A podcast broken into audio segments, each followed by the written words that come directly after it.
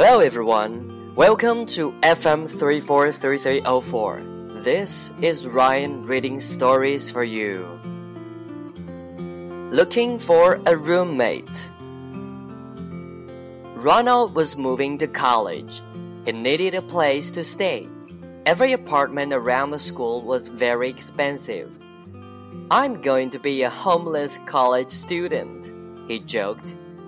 Ronald thought of a solution. He posted an advertisement online.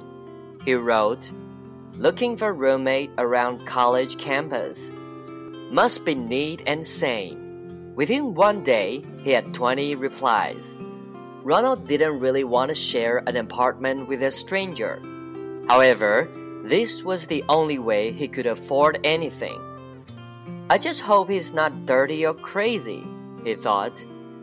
After interviewing everyone, he picked a guy he really liked.